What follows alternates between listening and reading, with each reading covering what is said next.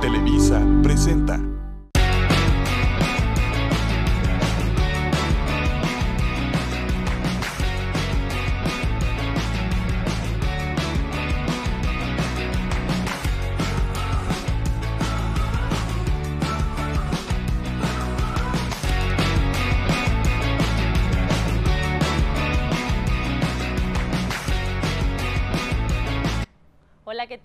Están? Qué gusto saludarles en una tarde más de Hagamos Negocio. Este programa que a nivel nacional ha presentado las historias de tantos empresarios, emprendedores y toda esta gente que ya triunfó en el mundo de los negocios y nos enseña con su ejemplo y con su historia cómo podemos recorrer estos caminos que a lo mejor vemos tan lejanos y que con ellos y la inspiración que nos dan podemos entender que están al alcance de cualquiera y que todos podemos hacer negocio. Hoy tenemos a un invitado de talla internacional, pero queretano, queretano de San Juan del Río, porque como él dice, San Juan del Río también es Querétaro.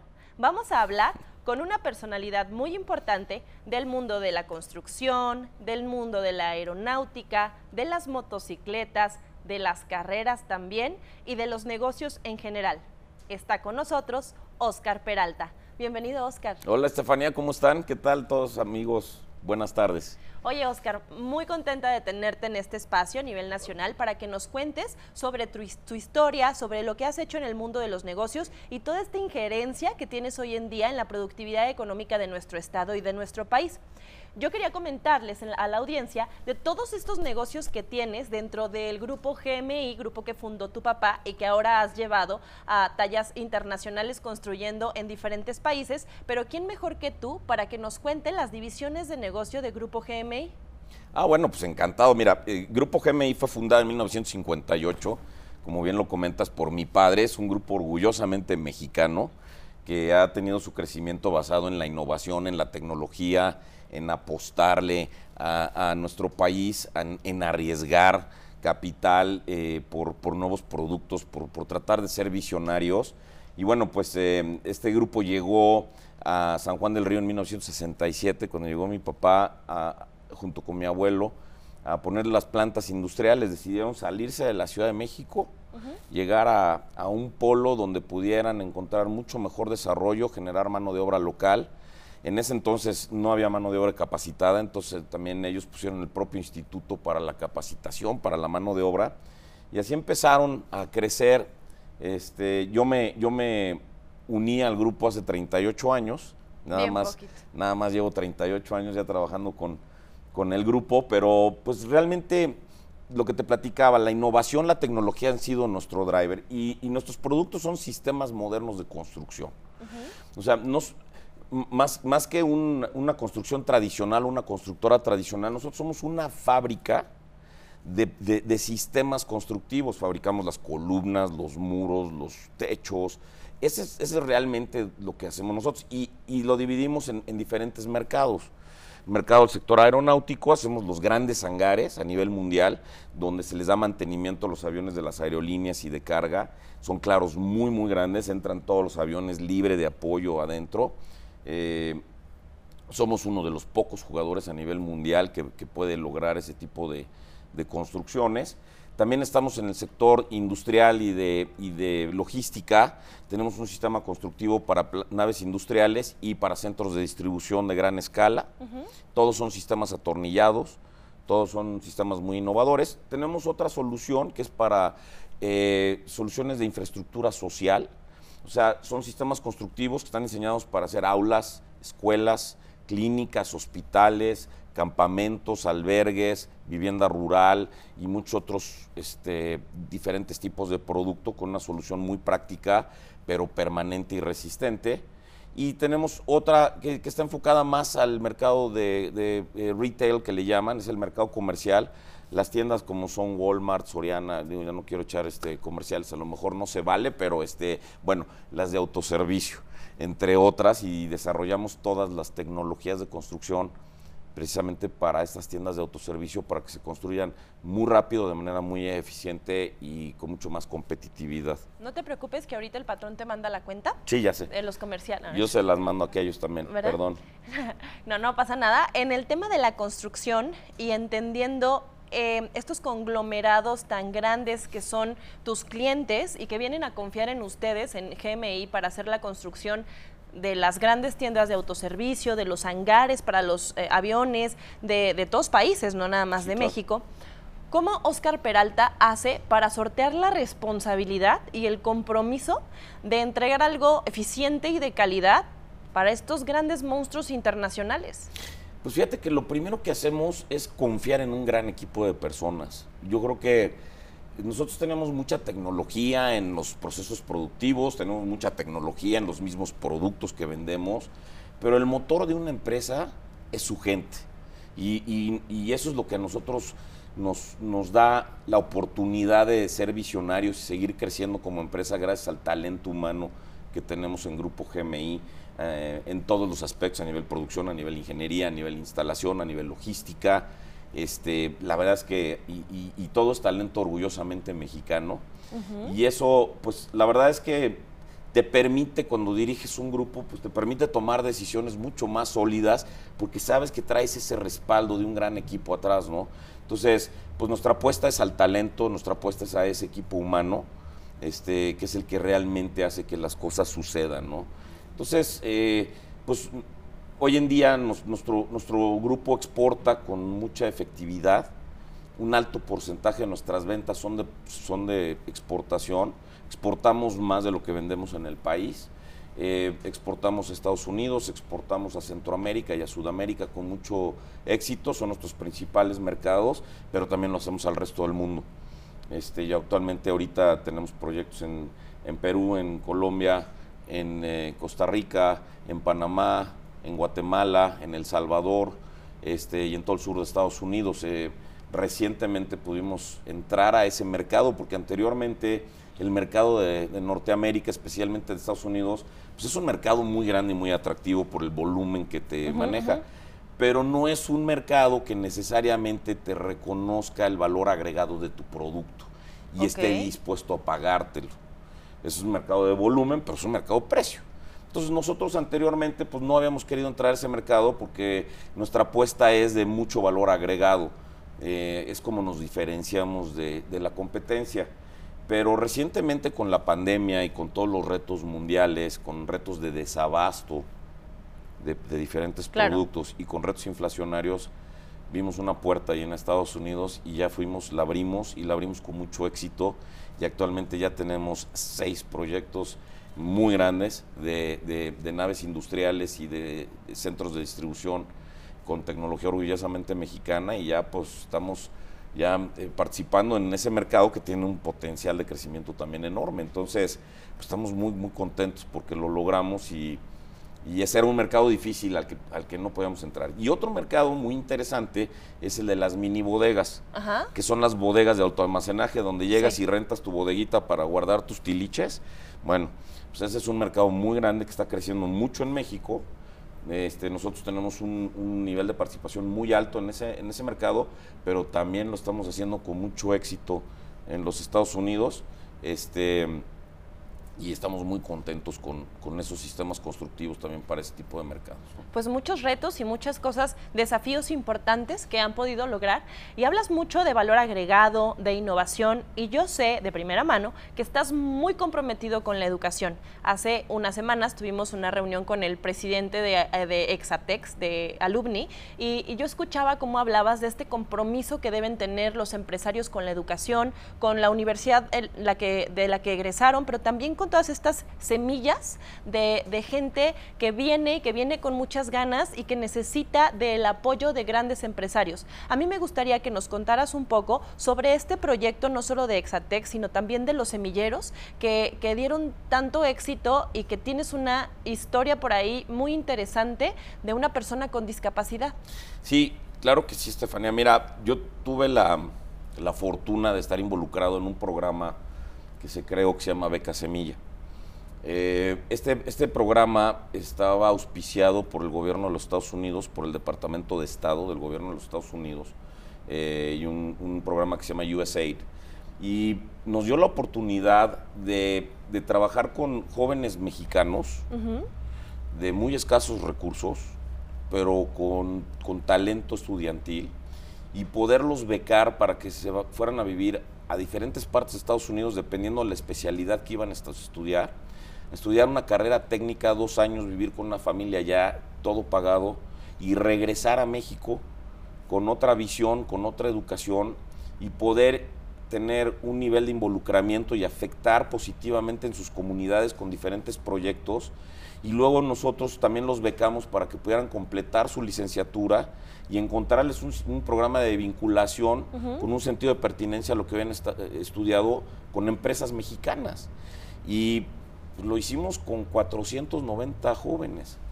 Cosa que fue algo increíble. Yo me puse muy triste porque ese programa desapareció en los Estados Unidos y bueno, hemos este, tratado de seguir trabajando para encontrar oportunidades para nuestros jóvenes, pero ahí está el impacto. Pero específicamente uno de los programas que teníamos fue para sordomudos. Ok.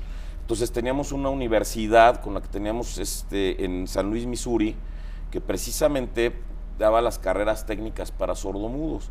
Y tuvimos la oportunidad de identificar a 10 sordomudos aquí en México y también mandarlos a vivir becados a, Estados Unidos y hacerlos bilingüe en, sign language y en escrito, este, y regresar y tratarles de encontrar bueno, no tratarles, encontrarles aquí una oportunidad laboral. Este, entre ellas, pues yo tuve la, oportunidad de, encontrar a Fausto en este programa y regresó y bueno, Fausto colabora con nuestro grupo.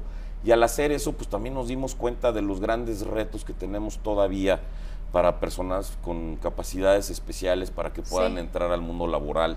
Es muy triste, estamos muy atrasados como país y pues yo no creo que sea un tema nada más del gobierno que tenga que, que tomar esas acciones. Yo creo que los empresarios también somos corresponsables de tratar de generar esas bases y generarles esas oportunidades a las personas para que puedan tener una buena oportunidad, una oportunidad digna, bien remunerada, de largo plazo, que, se, que permite que estas personas se desarrollen, que crezcan profesionalmente, etcétera, etcétera. Entonces, pues yo me di cuenta del reto que implica, ¿no? Y traer un sordomudo a trabajar en una empresa implica que tienes que encontrar un traductor prácticamente durante un año, que es su sombra para que pueda interactuar con el resto de los colaboradores de la empresa, este, enseñarles a hablar en, lenguaje de, señas a, los diferentes colaboradores de la empresa.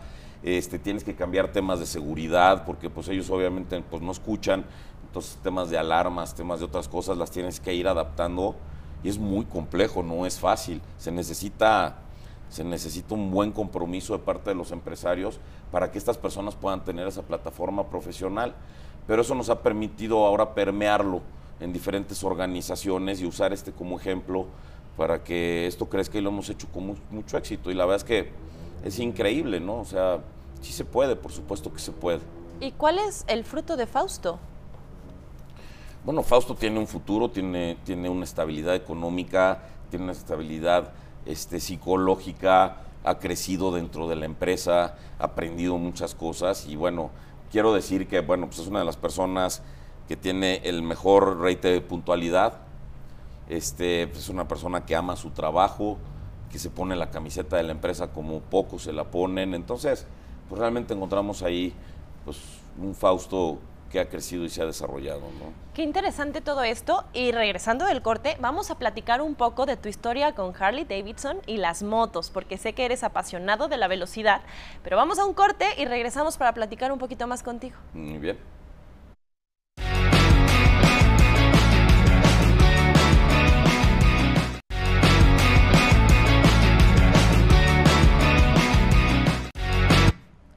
Entrevista muy interesante hablando de muchas cuestiones empresariales trascendentales en el mundo de los negocios con una personalidad que ha estado con personalidades también de talla internacional, de mucha importancia, trayendo los ojos del mundo a Querétaro y a México. Vamos a seguir contando una historia particular de Oscar Peralta en el mundo de los negocios que se fue enfocando y que fue desviándose hacia una de tus más grandes pasiones, que es la velocidad. Sé que corres, ¿corres en NASCAR? Sí, sí, sí, sí, participo en, en NASCAR México, tenemos un equipo de carreras y ¿Te gusta la velocidad? Pues llevo la 30, 30 años en las pistas, imagínate qué padre, sí, me encanta la adrenalina. Emocionante. Sí, sí. Y también organizaste este foro, has organizado la cumbre de negocios tres veces ya. Aquí en Querétaro, sí. Trayendo Sí, a sí, muchas sí. personalidades como vimos por ah, vamos a ver, todavía no han pasado las imágenes. A Tony Blair, a Lula da Silva. Ah, Mira, aquí estoy con Checo sí. Pérez ahí en la agencia en las motos entregándole su Harley. Cuando...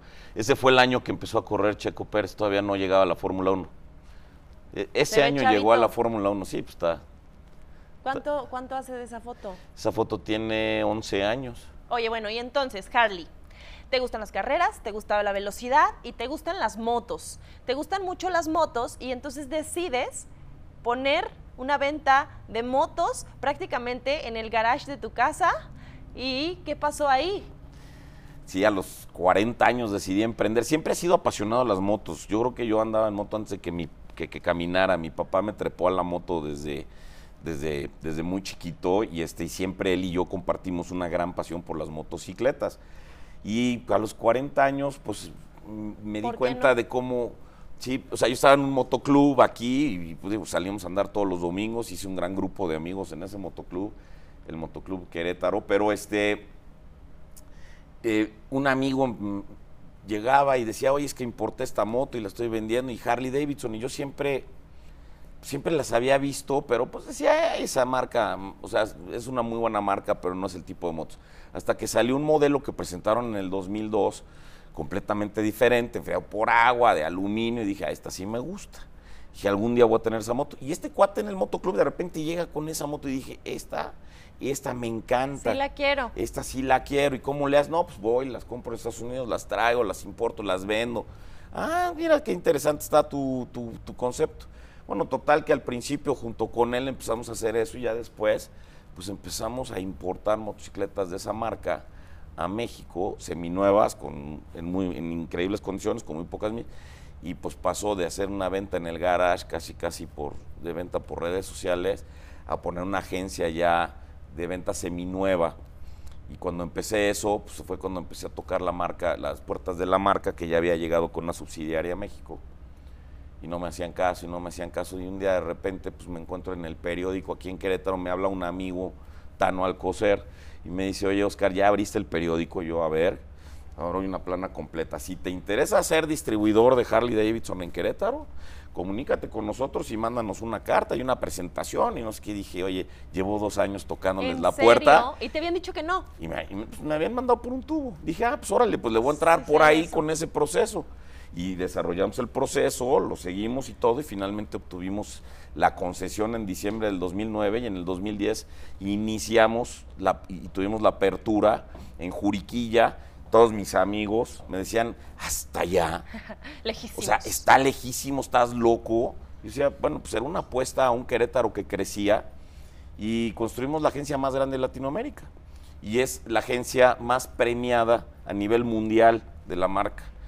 Obtuvimos un lugar en el Consejo Mundial, yo, yo pertenecía al Consejo Mundial, trajimos al presidente de la marca dos veces a Querétaro, hicimos consejos aquí en Querétaro, les pudimos mostrar quién qué es Querétaro, quién es nuestro México, y, este, y crecimos durante 12 años, hasta hace poco que la marca tuvo muchos problemas a nivel mundial, eh, con muchos retos, decidió reducir su- su- sus mercados notablemente y nosotros tuvimos esa previsión ya desde hace un año, un poco Porque ya más de un estabas año. preparado, ya estabas en negociaciones con otra marca. Ya estábamos en negociaciones con Triumph, la marca inglesa, que es de la misma tradición que la otra, con, con un producto increíble. Y nos anticipamos un poco. Yo traté de hacer una negociación con Harley para decirles, oye, vamos a hacernos más pequeños, vamos a seguir con la marca, somos un footprint de esa marca muy importante aquí en el país, en Latinoamérica, pero el modelo de negocio ya no da, subieron los precios, quitaron modelos de motos, su modelo inicial ya estaba muy caro, la situación económica en México ya no permitía Claro. un alto volumen y decidimos ya no renovar el contrato con ellos. Pero ahora estás escribiendo una nueva historia con estas motos que, seguramente van a tener gran éxito y te tendremos aquí para que nos cuentes qué pasa con la marca, cómo logras eh, superar este reto que ahora, como te digo, es una nueva historia llena de inspiración y llena de oportunidades que seguramente vas a saber aprovechar. Vamos a pasar con nuestra psicóloga organizacional, que es Teri Alejo, para platicar un poquito de cómo ves aquí a nuestro invitado. Claro que sí. Aventadísimo. Aventadísimo, me encanta. Que no se diga que lo hecho en México no es maravilloso. Oscar Peralta nos presenta una historia de vida llena de pasión, de innovación, donde lleva de mano ir con las personas y tener un equipo de trabajo sumamente exitoso, pero a la vez de la mano con la tecnología y con el aprendizaje continuo. Escuchando a Oscar, lo que más me llama la atención es esta cuestión psicológica que es muy humana, que es acercarse con las personas que más lo necesitan, como por ejemplo los sordomudos, y cómo nos comparte que tuvo que hacer una verdadera adaptación para que en la empresa tuvieran estas sombras, se adaptara a la parte de tecnología y todo para cobijar a talentos que han respondido no solo siendo muy puntuales, sino realmente teniendo mucho éxito y crecimiento. Los problemas sociales que encontramos en nuestro país actualmente no los puede resolver una sola persona, pero Oscar Peralta con su ejemplo nos enseña cómo si nos unimos, si somos creativos y si tenemos en mente un propósito de vida que sea ayudar, podemos generar grandes cambios y ser precisamente ese cambio que queremos ver en nuestras vidas. Oscar, muchas gracias por compartirnos una historia de vida tan inspiradora. Y ahora les quiero comentar que sabían que nuestro colchón se utiliza la tercera parte de nuestra vida. Por eso es fundamental elegir un colchón que se adecue a tus necesidades. Acércate con los expertos del descanso y aprovecha la colchomanía, con precios más bajos que directos de fábrica. Compruébalo tú mismo. Ofrecemos un 50% más descuentos adicionales de hasta el 15% box gratis en modelos participantes, 12 meses sin intereses, además envío sin costo y entrega inmediata hasta la puerta de tu casa. Visita tu sucursal más cercana. Oferta válida al 13 de abril y aplican restricciones. Oscar, pues tenemos varias preguntas de nuestra audiencia y la primera que te puedo comentar es de parte de Gabriel Hinojosa que nos dice, para alguien con tanto éxito y tantas actividades tan diversas, ¿cómo manejaste el estrés a lo largo de tu carrera? Ah, es una muy buena pregunta. Yo, creo que cómo. Nos vemos cada rato en el desestrés. no, la verdad es que, bueno, tienes que aprender a lidiar con eso y las, presiones que recibes, eh, convertirlas en retos y entender que todo tiene una solución. Y cuando eso sucede, bueno, pues la verdad es que hay que mantener la calma, respirar siempre muy hondo y, entender que, hay cosas que dependen de ti y de lo que tú puedas resolver y hay cosas que no. Aprender a separarlas y en las que sí dependen de ti, pues de una manera muy, muy organizada tratarlas de resolver. Algo que también ayuda mucho a que el estrés no se, no se reúne es que no dejes que, que se te acumulen los temas, resuélvelos puntualmente y esa cuando no hay acumulación, pues el nivel de estrés baja mucho, ¿no?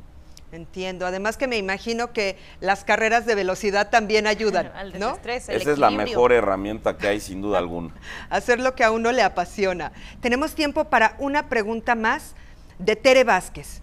Oscar, tú lograste ver muchas oportunidades de negocio. ¿Qué le recomiendas a alguien que quiere lograr desarrollar ese tipo de visión? Bueno, lo primero es que no pierdan el enfoque de lo que van a hacer realmente, eso es muy importante. Y lo segundo es que hagan algo que les apasione. La, mente humana es, es, increíble. Si tú realmente sueñas y piensas y te comprometes en algo que quieras lograr, se va a lograr. Eso es, eso es un hecho, no, esto no, no, es algo que digo yo, es, es real. La, la fuerza de la mente es increíble y si algo te apasiona, por supuesto que lo debes de hacer. Qué importante lo que nos dices, porque habemos quienes en algunos momentos necesitamos recordar eso, ¿no?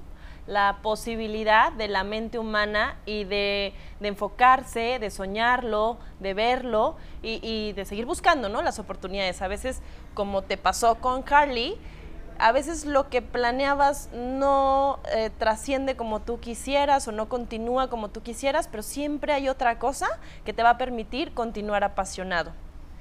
Creo que ahora con el tema de la pandemia y con el tema de la, de la situación económica de nuestro país, hemos podido encontrar muchas herramientas que antes no conocíamos.